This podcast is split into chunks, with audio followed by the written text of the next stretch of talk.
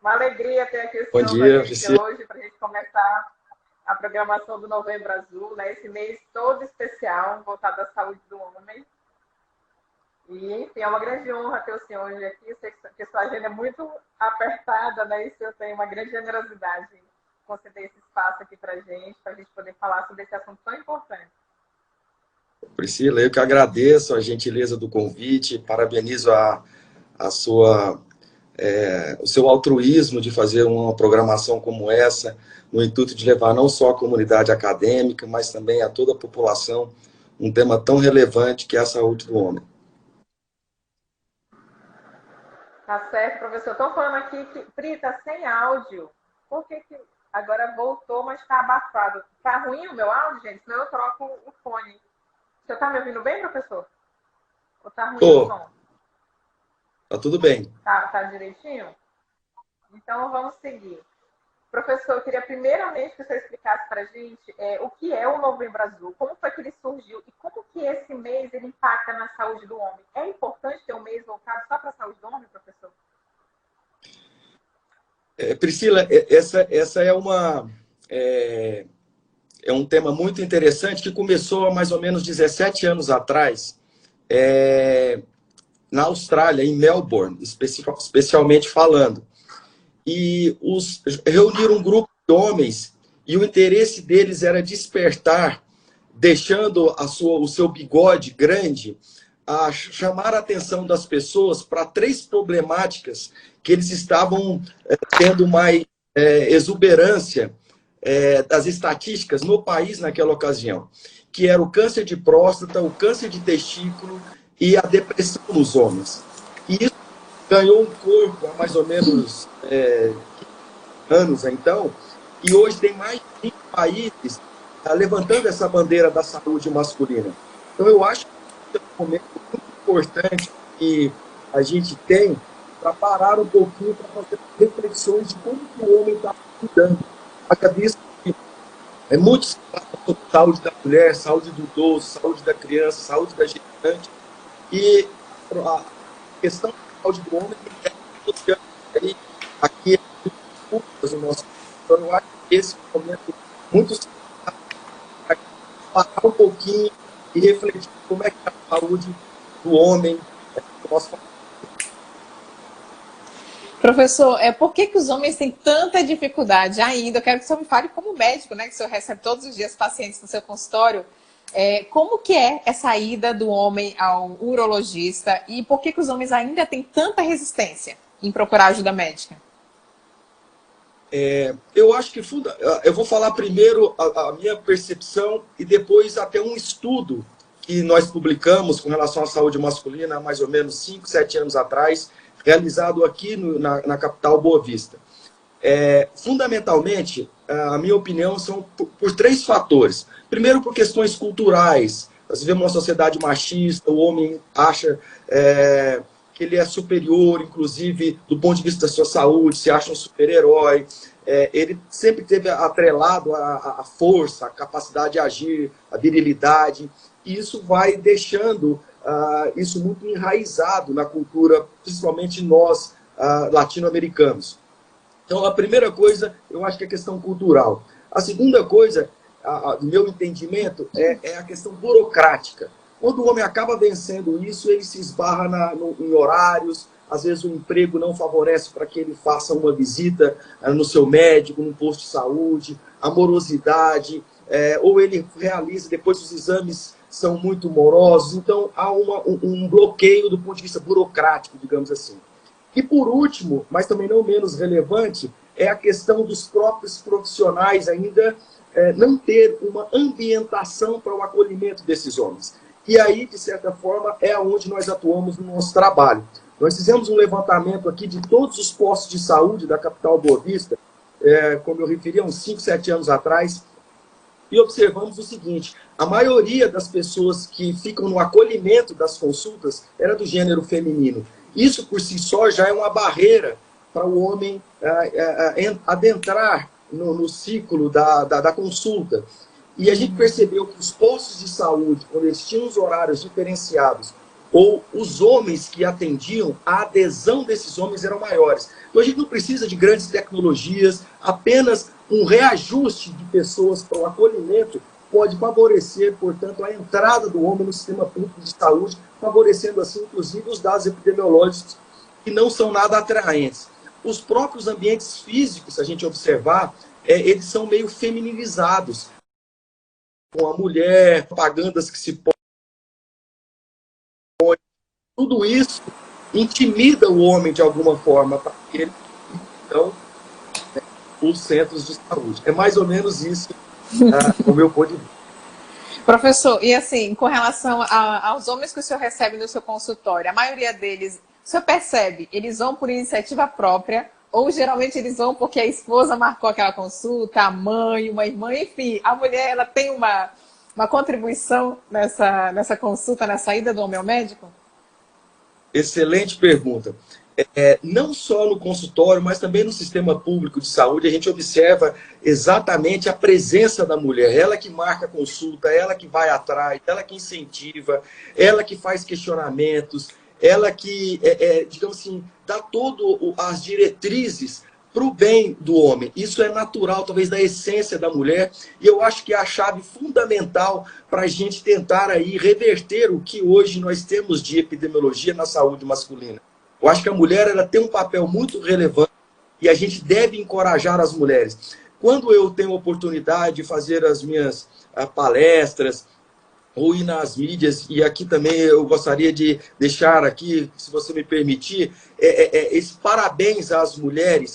É, e o que eu observo é exatamente a presença das mulheres, às vezes com, com um quantitativo muito maior, ah, não só nas redes sociais, ou também nas, nas palestras presenciais do que os homens, né? mostrando o que que ela que se certifica de como que é a prevenção, de como que é a, a, saúde do homem, a sua funcionalidade para chegar em casa, ou chegar para o filho, para o marido, para o pai, para o tio, para aquela pessoa que ela ama, para a comunidade, para as pessoas com que ela tem é, contato, ela esclarecer isso, ela não tem vergonha, ela se expõe, ela conversa com, com, com as pessoas. É, é, é, e isso é muito importante. A gente tem que continuar fazendo esse tipo de papel, atraindo as mulheres, porque eu acho que esse é um dos pontos que a gente pode mudar muito e contribuir com a saúde masculina é, no nosso país.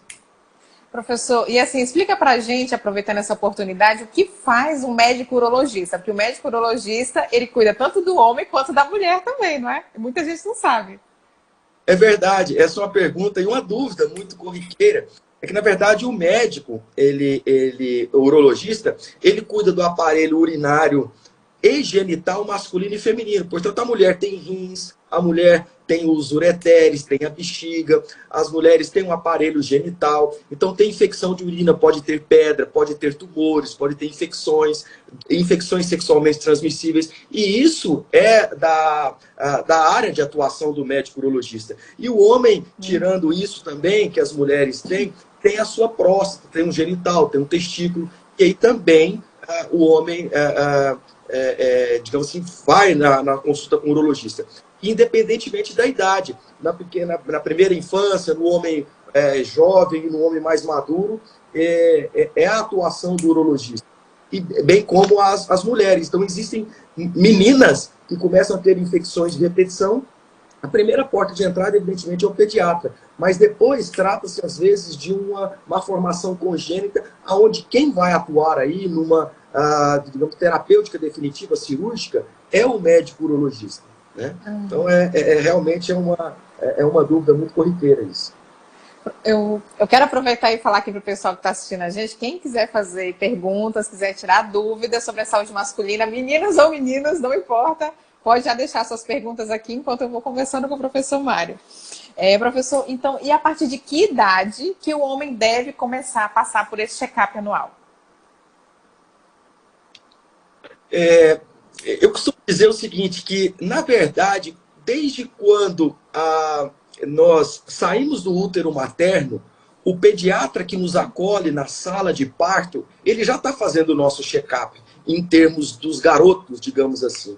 O que, que o pediatra vai olhar? Lógico, desde da, da quantidade de, de, de, dedos, de pernas, é, de, dos artérios, que fala dos, dos membros inferiores, as manobras necessárias, mas do ponto de vista, o que, que ele faz de check-up é do ponto de vista urológico? Ele já vê se o homem tem os dois testículos, esse garotinho, se tem o pênis, a implantação da uretra está adequada na região genital, se ele tem algum abaulamento no intuito de avaliar hérnias. Então, quer dizer, isso já foi feito na sala de parto. Então, na primeira infância, nós temos esses é, controles que se pode fazer o check-up da criança desde o nascimento.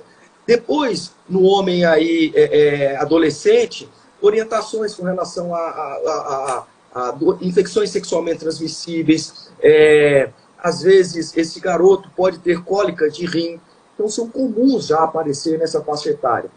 No segundo momento, aí, em torno dos 20, 30 anos de idade, o próprio é, é, a orientação pré-nupcial, que o homem já está pensando é, é, em casar, em ter um relacionamento a, a dois, construir uma família, é importante ele passar com o urologista para ver tipagem sanguínea, se ele tem fertilidade, é, como é que está a sua fertilidade ou não, a sua qualidade do, espermo, é, do, do esperma através do espermograma. Então, isso é um check-up urológico. Depois, o homem mais maduro tem a questão da próstata, propriamente uhum. dita, cores. E no último momento, digamos assim, o homem é, é, é a partir de 50 anos, tumores urológicos, hormonais. Tudo isso ele não é Ele só vai aumentando o vácuo para uhum. Professor, me diga uma coisa: o tão temido exame de próstata, o exame do toque, ele é essencial? O homem tem como escapar dele? Ele pode só fazer o PSA, que é aquele exame de sangue, né? Que a gente sabe que muitos homens querem fugir e querem fazer só o exame de sangue. É possível isso ou não? E assim, e a partir de que idade que o homem precisa, assim? E como que a gente faz para poder romper esse tabu, professor, né? De tantos homens não quererem fazer esse exame e que é tão importante é. para a saúde. É, essa também é uma pergunta muito interessante. Na verdade, assim, com relação ao check-up prostático propriamente dito, existe um marco ah, do ponto de vista da Sociedade Americana de Urologia e Sociedade Brasileira de Urologia, em que nós baseamos os, nesses guidelines e propomos isso aí para os nossos pacientes e aqui, por exemplo, para a comunidade que nos escuta. Então, é a partir dos 45 anos de idade, para aquele homem afrodescendente ou que tem uma história na família de neoplasia, de câncer de próstata. Então, a partir dos 45 anos de idade. E a partir dos 50 se esse homem é caucasiano, esse homem é branco ou não tem nenhuma história na família de câncer. Então, a partir dos 45 ou 50 anos, que são as duas idades aí chaves. Com relação ao exame, existem fundamentalmente três exames. É o bate-papo, que a gente chama anamnese, a história, que a gente vai saber uhum. como é que está o comportamento urinário desse homem, a questão da história dele, familiar, os antecedentes é, dele do ponto de vista comportamental, sobrepeso, alimentação. Ter encaixa na questão do grupo de risco para câncer de próstata. Uhum. Então, primeiro, um bate-papo. Evidentemente, que é a solicitação de um exame laboratorial, que é um exame da próstata, que a gente chama de PSA. Né? Isso vai dar uma ideia de como é que está essa máquina, essa glândula funcionando, digamos assim, em termos é, sanguíneos. A gente tem uns parâmetros é, que a gente vai fazer, então, uma análise juntando com esse quebra-cabeça da história, do sangue e, por fim, o toque. O toque ele é indissociável, ele faz parte. O PSA, isoladamente, tem as suas peculiaridades, os seus pontos frágeis em termos de exame, e o toque também tem as suas fragilidades, porque ele, nada é 100%, a gente fala na medicina. Uhum. Então, quando a gente associa isso, a gente aumenta a passar despercebido um tumor. Então, por isso que é importante essa associação. Eu costumo dizer que é um casamento perfeito. O PSA e o toque são dissociáveis. E é um exame que dura 5 segundos, 4, 5 segundos. Não mexe com a, com a, com a com, com masculinidade brilho, do homem. Masculinidade, potência, absolutamente nada. Ah. Muito pelo contrário. E essa, isso é um ponto interessante. Eu tive um paciente na beira do leito de morte, ele chorava copiosamente dizendo a mim que quando eu tivesse oportunidade de dar o exemplo dele é, é, para sensibilizar as pessoas, que eu lembrasse dele. E eu sempre lembro dele todos os anos no Novembro Azul. E ele, eu conduzi ele por um longo tempo com um tumor de, de próstata avançado, alastrado pelo corpo, com umas dores ósseas muito intensas, porque o câncer de próstata tem essa capacidade de invadir os ossos, os ossos da coluna, os ossos do crânio, os ossos do tórax, de forma que ele, no, no leito de morte, falou, falava assim, é, o que me fez estar aqui hoje foi exatamente o meu orgulho, o meu machismo, a minha masculinidade de não ter feito um exame desse tão precoce. E hoje eu me arrependo aqui, deixando de a minha família. Esse homem tinha 56 anos de idade. Um homem Nossa, super jovem, uma história familiar, é, é, é, é, enfim. Então, isso é a vida como ela é. Então, eu é. costumo dizer isso. Às vezes, um exemplo a gente pode mudar determinados comportamentos e pensamentos de homem. E a partir daqui, um, porque sou um disseminador de informações. É verdade. Nós sabemos que tem muitos jovens aqui, muitos alunos, né, professor, que vão chegar lá no momento de precisar fazer seu exame, que a gente espera, né, que com o passar dos anos, os homens percebam, né, que não tem importância você fazer um exame como esse, que isso não vai mexer com a sua masculinidade, que você vai estar tá protegendo a sua vida e de sua família, né? Você está, enfim, trazendo saúde, bem-estar para todo Exato. um conjunto familiar, não é? Exatamente. É isso que bate o arrependimento nessas horas, né? Porque ele fala: olha, quem eu estou deixando para trás? As pessoas que eu amo, meus amigos, o meu emprego, toda uma construção de sonho na minha vida em que eu estou interrompendo ele agora por um deslize ou por um pensamento torto meu, por um conceito que, que não é real. Né? Então, isso é, é, é, que as mulheres nos ensinam. Né? Elas são submetidas a, a, cada semestre, a cada trimestre ou a cada ano ao seu exame pélvico de rotina, e isso faz a cada vez mais elas viverem mais. E elas não se sentem ofendidas com isso. E por que nós, homens, não podemos pegar os exemplos das mulheres, das nossas mães, das nossas pessoas que nos acolhem, que nós eh, estamos vivendo com elas, é, é, e pegar esse exemplo tão salutar e seguir também. Não, a gente fica postergando em torno de 40, 50 anos de idade e chega a 60 anos, às vezes um, um homem com 60% de chance de ter tumor, e aí ele ainda sucumbe por uma questão de um conceito equivocado por parte dele. Professor, e assim, conta pra gente, quais são é, os tipos de, de doenças que mais acometem os homens nessa área urológica e assim, o que que faz o homem chegar ao seu consultório? Geralmente é porque já cometeu o lado sexual dele, aí chega num limite, ele fala, vou ter que ir no urologista ou não? Tem outras peculiaridades. O que, que você pode contar pra gente? Assim, as, as, as, as do ponto de vista das consultas urológicas corriqueiras, é, o homem, é, é, eu diria que o, o é, é, ele vai para o seu check-up de rotina com mais consciência hoje, digamos assim. Ele vai com a intenção de fazer o seu check-up.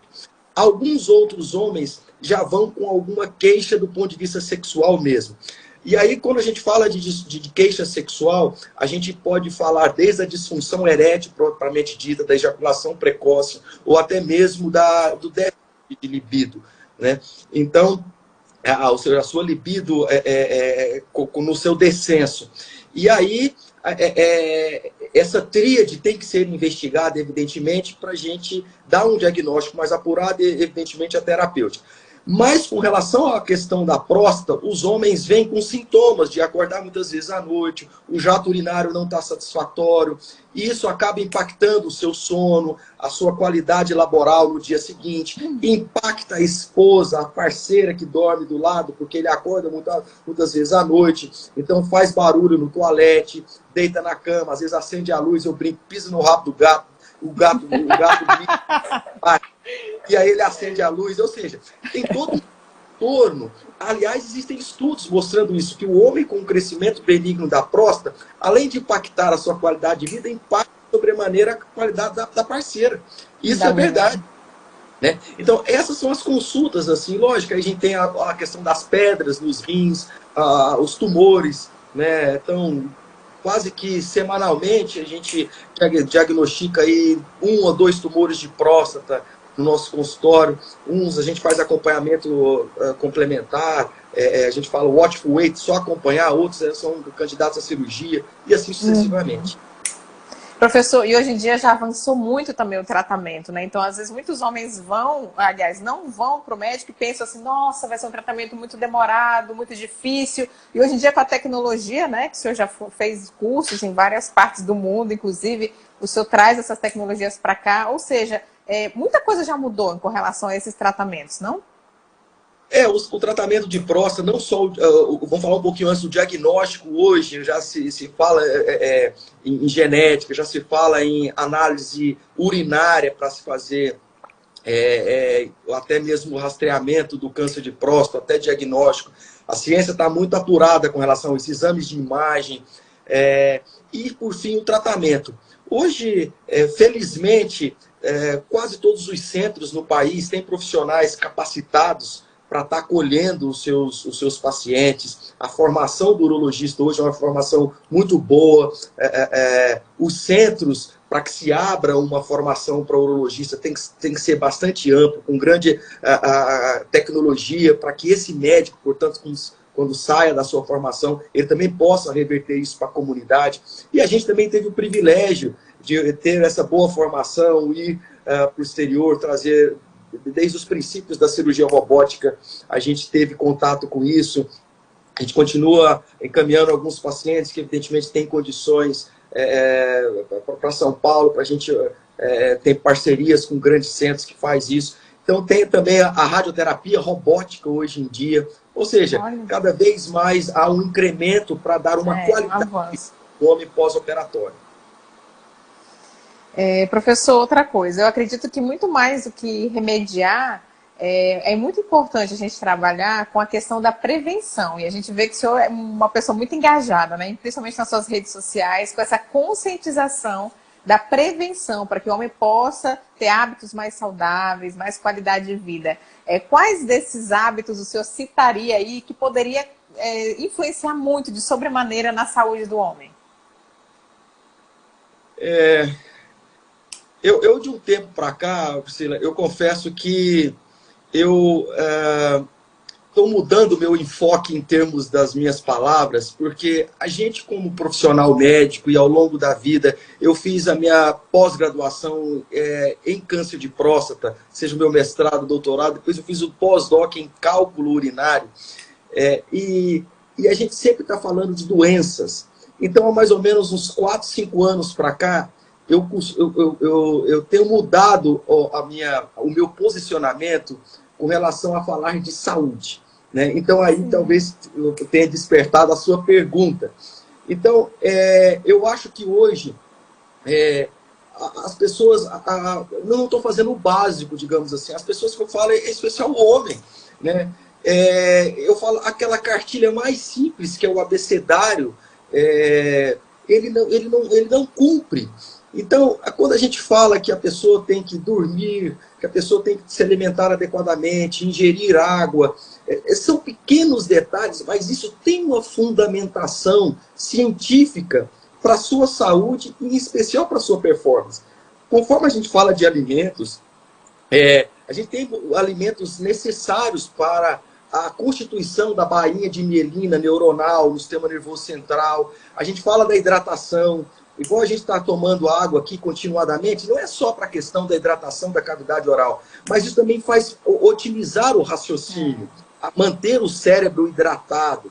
A questão do sono, a mesma coisa. A, a questão das drogas, o álcool, é, é, é, é analgésico hoje, nós vivemos aí hoje uma pandemia, por exemplo, de, de, de, de, drogas de tarja preta, é, a pessoa não, não praticar atividades físicas. Então, esse beabá é que move e que faz com que a pessoa seja diferente.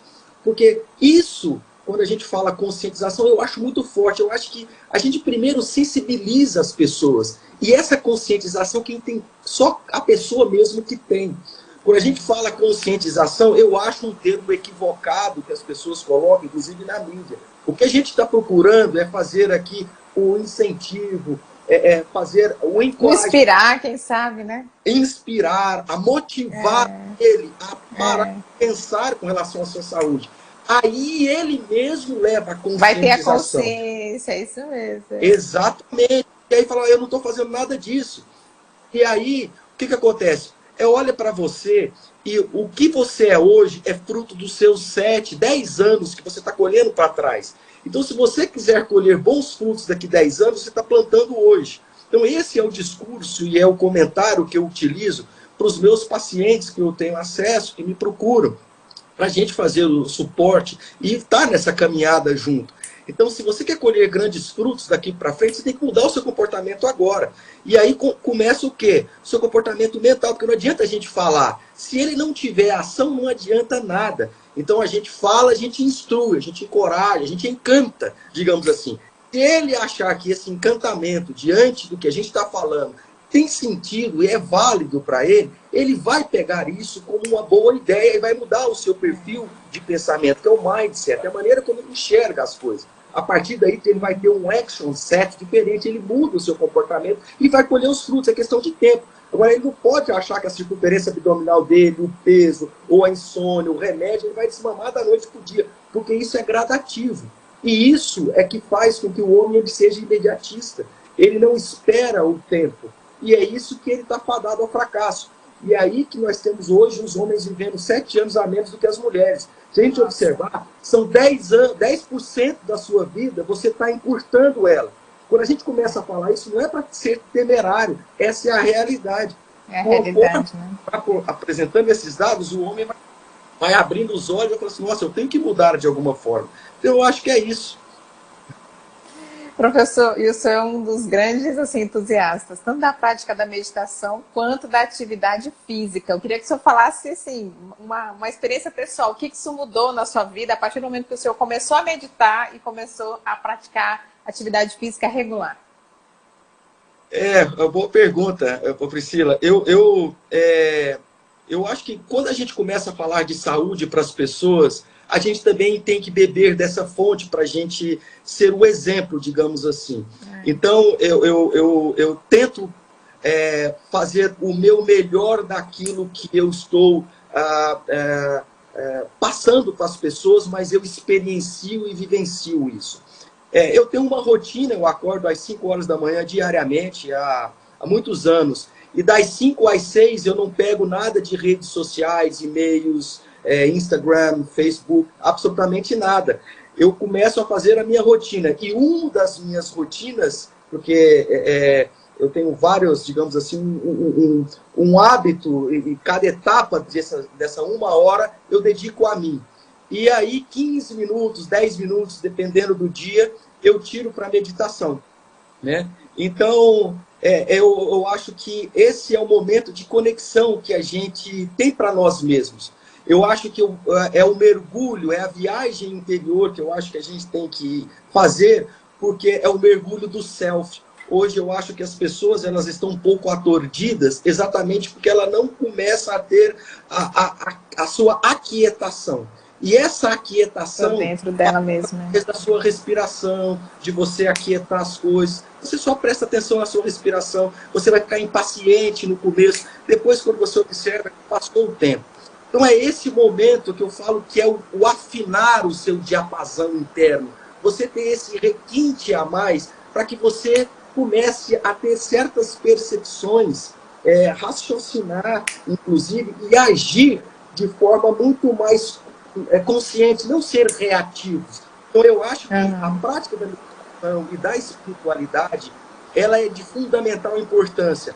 Haja visto que esse é um dos conceitos que nós, inclusive, é, Priscila, é, você me dá essa oportunidade e a faculta falar também, nós criamos um modelo de um curso que o homem tem que ter esses pilares. Não adianta Sim. eu ter resultados do ponto de vista financeiro, de amigos e intelectual, porque o homem ele não é só isso.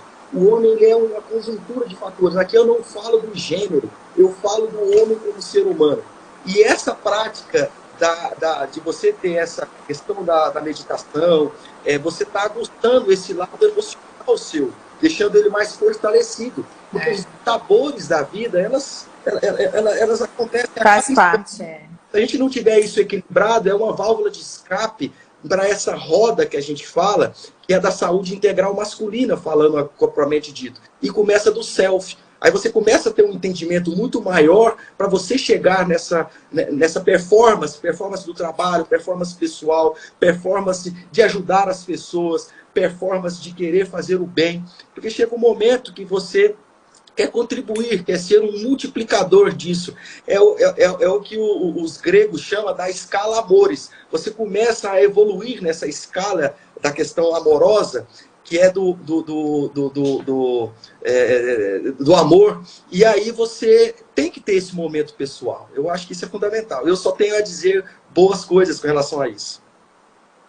Que bom, professor. Isso inspira muitas pessoas nessas redes sociais. Cada vez que senhor posta né, alguma atividade que você está fazendo, você pode ter certeza que as pessoas ficam muito impressionadas e querem também praticar né, essas atividades que o senhor inspira tanta gente. É, professor, estar feliz, isso também impacta na nossa saúde física? Sem dúvida alguma, sem dúvida alguma. É, a, existe, é, inclusive, um livro muito famoso, né? Hum. É, o jeito Harvard de ser feliz, do Eckert. E ele, e ele exatamente fala isso, que a, a, as mentes mais brilhantes do mundo por metro quadrado estão em Harvard, em Boston.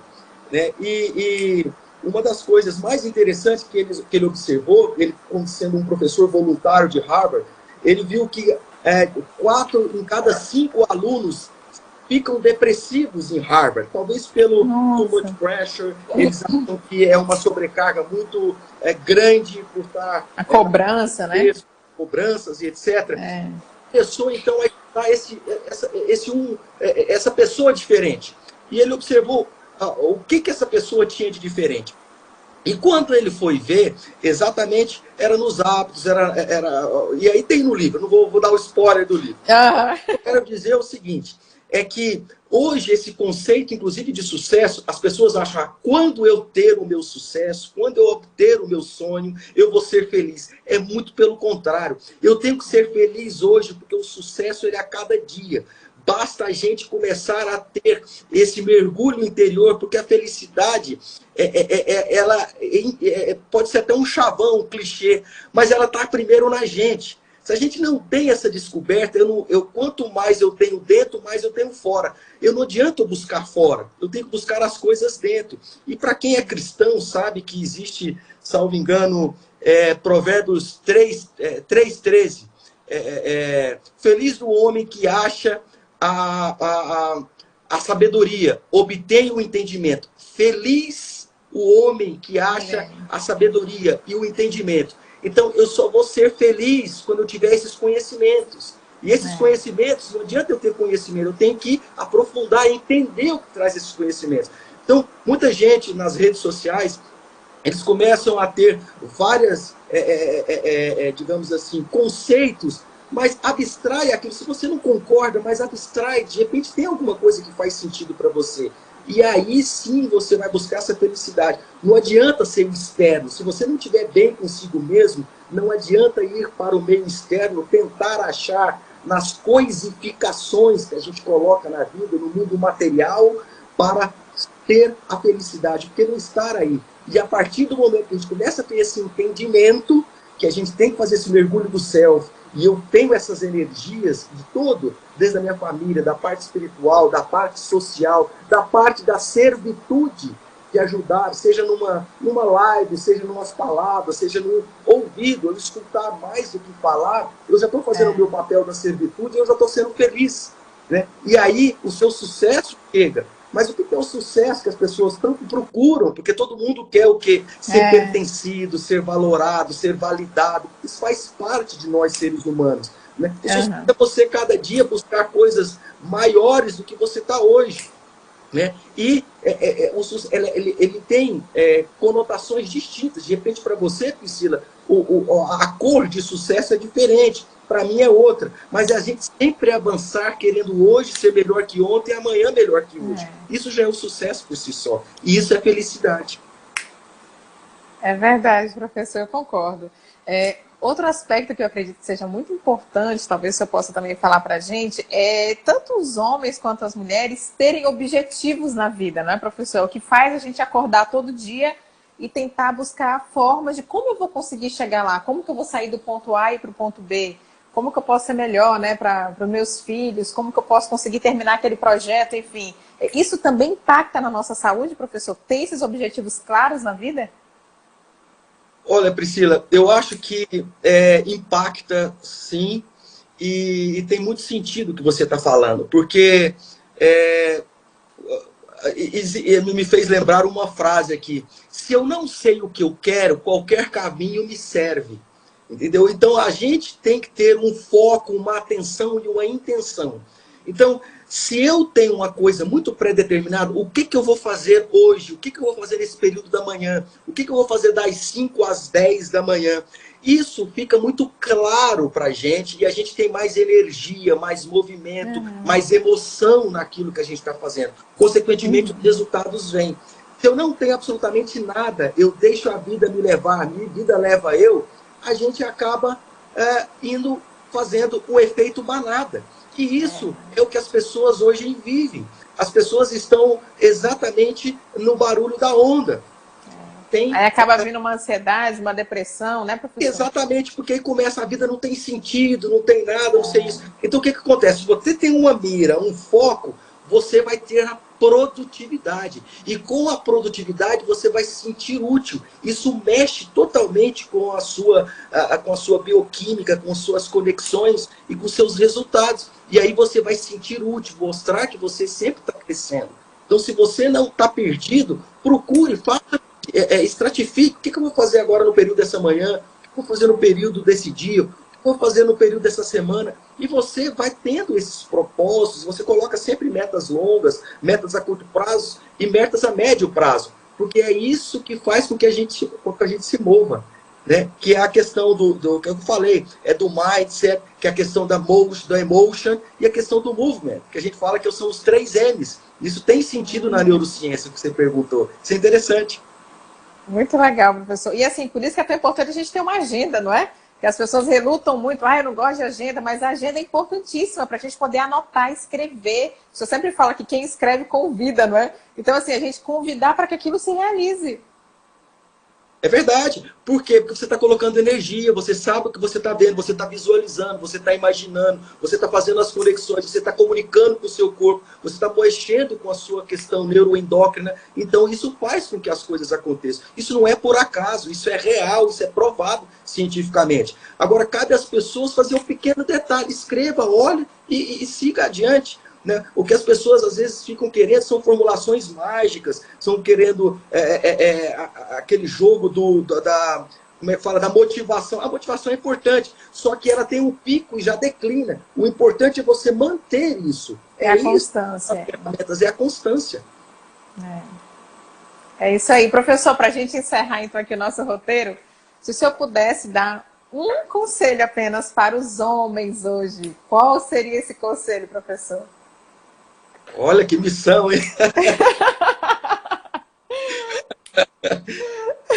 é, olha, Priscila, é, eu, é, eu talvez eu diria uma única coisa. É, eu acho que o homem tem que se amar mais. É, e existe uma, uma, uma, uma concepção grega que eu gosto muito, que eles, que eles chamam de o amor filautia. Ser amigo de si mesmo. Começa a ser, come, começa por você, começa a cuidar de si, começa a ter amor a si mesmo, começa a ter valor próprio, começa a mergulhar dentro de si, começa a valorar mais esse vaso carnal. Eu acho que a partir daí as coisas mudam totalmente, porque aí a gente começa numa esfera totalmente diferente do ponto de vista de um entendimento do ser humano. Eu costumo dizer que a gente tem a gente tem várias né, nós temos é, o supramental, o mental, o vital e o físico. E acima disso, nós temos, digamos assim, é, é, é a, a, a, inteligência magna, né? para quem acredita que é cristão, é a regência superior, digamos assim. Quando a gente faz esse mergulho, a gente começa a nos entender mais, a gente começa a entender que algo muito maior está acima da gente. E quando a gente tem esse entendimento dessa quinta consciência que a gente fala, a gente começa a ver no outro a gente mesmo. Então a gente começa a respeitar que aquilo ali tem uma centelha da divindade. Então, Sim. com isso, as coisas vão melhorando. Você não se, você não, não fica bem em ambiente de fofoca, você não fica no ambiente da maledicência, você não fica em ambientes que não te faz bem. Não é demagogia. Você pode ver as pessoas que pensam. Você sente, né, professor? Você sente, você não quer isso, isso é um ambiente tóxico. É, você... é uma energia, uma vibração. Né? Exatamente. Então percebe. Você sabe, ah, pode ser que realmente isso é, é, é, é de fato uh, uma coisa que ocorre, mas o interessante é você não comungar isso. E você, será que vale a pena? É, é, a gente tem que é, colocar naquele, a gente fala nos filtros socráticos. Isso é uma é. bondade, é uma verdade, é uma necessidade eu estar ali, eu estar falando disso. Se não é, eu saio, eu, não, eu me calo. Porque você começa a se valorar mais, eu não preciso ficar fazendo isso. Então, eu acho que o alto amor faz com que a gente é, é, se eleve. E aí sim a gente pode transitar com esse corpo, com esse vaso carnal que eu falei aqui, com esse veículo para essas avenidas, essas avenidas da gente chegar no sucesso. E qualquer sucesso, a gente coloca o sucesso. O sucesso está aqui hoje, para a gente estar tá conversando, tá lúcido, tá animado, é, tá, será sensibilizando alguém. É, sucesso para a gente sair agora, fazer o bem para o nosso trabalho. É, não importa qual o sucesso que você queira. Então, se a gente não partir de dentro da gente, e quanto mais eu tenho isso, mais fora eu vou ter. E aí começa Sim. a questão de nós termos um entendimento da saúde. Então, a saúde é um desses ambientes. Né? Então, tudo isso é um uno, é único. Ele não pode ser dissociado. Eu tenho que olhar para a matéria e tenho que olhar para o divino, porque o crescimento ele é continuado. Eu acho, então, que resumindo, né, um pouco filosófico, mas eu gosto muito, eu acho que o interessante é o homem é, exercer mais é, esse, esse amor filautia, o amor, o amor, a amizade consigo mesmo. Se ame um pouco mais, que os resultados eles virão a galope. Eu acho que é por aí. Maravilhoso, professor. Aqui eu tenho um comentário do professor Lucas. Como de costume ouvir o Mário, é sempre um enorme prazer. professor. Quero agradecer obrigado, obrigado. a presença do professor Lucas e de todos os alunos, professores, técnicos, enfim, nossos convidados externos também que participaram dessa live puderam aí degustar um pouquinho dessas palavras tão sábias sempre do senhor que vem trazer tanto conhecimento para a gente. Quero agradecer muito, muito a sua presença, dizer que foi muito, muito bom, uma grande alegria tê-lo aqui conosco. Priscila, eu que agradeço. Eu queria, dois minutinhos, eu queria. Sim. Assim, convidar as pessoas que estão, que estão aqui conosco, que estiveram conosco.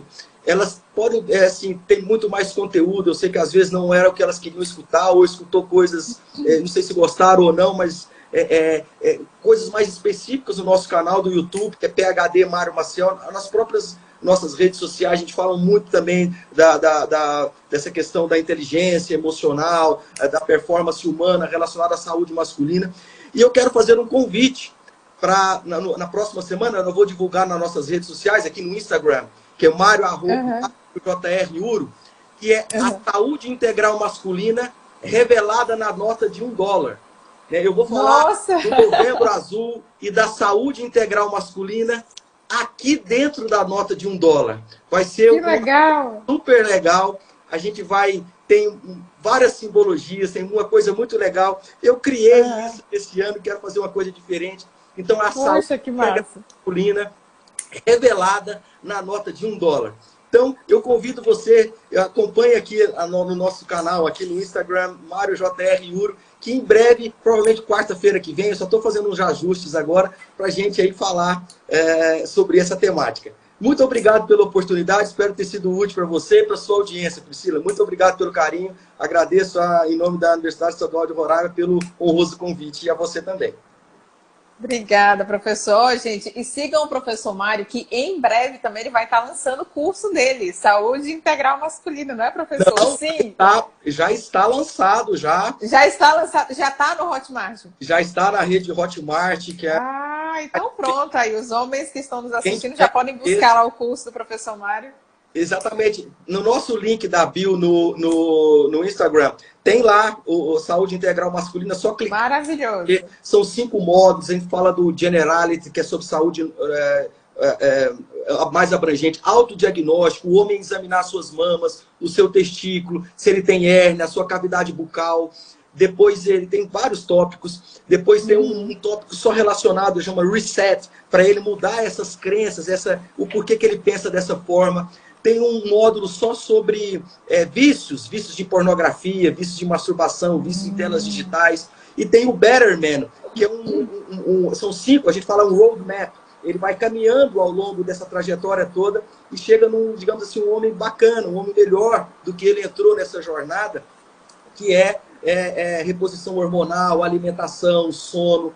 É, enfim, é super legal e está no nosso, no nosso bio, já está na No Instagram no Instagram. Maravilha, então. Maravilha, professor. Tá então fica o convite para todos os homens, mulheres que quiserem enviar para os seus companheiros, filhos, pais, para poderem estar tá prestigiando esse curso, professor Mário, que com certeza deve ser fantástico o conteúdo.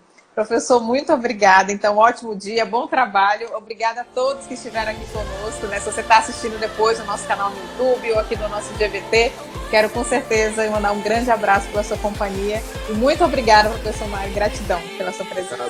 com Deus. Tchau, tchau.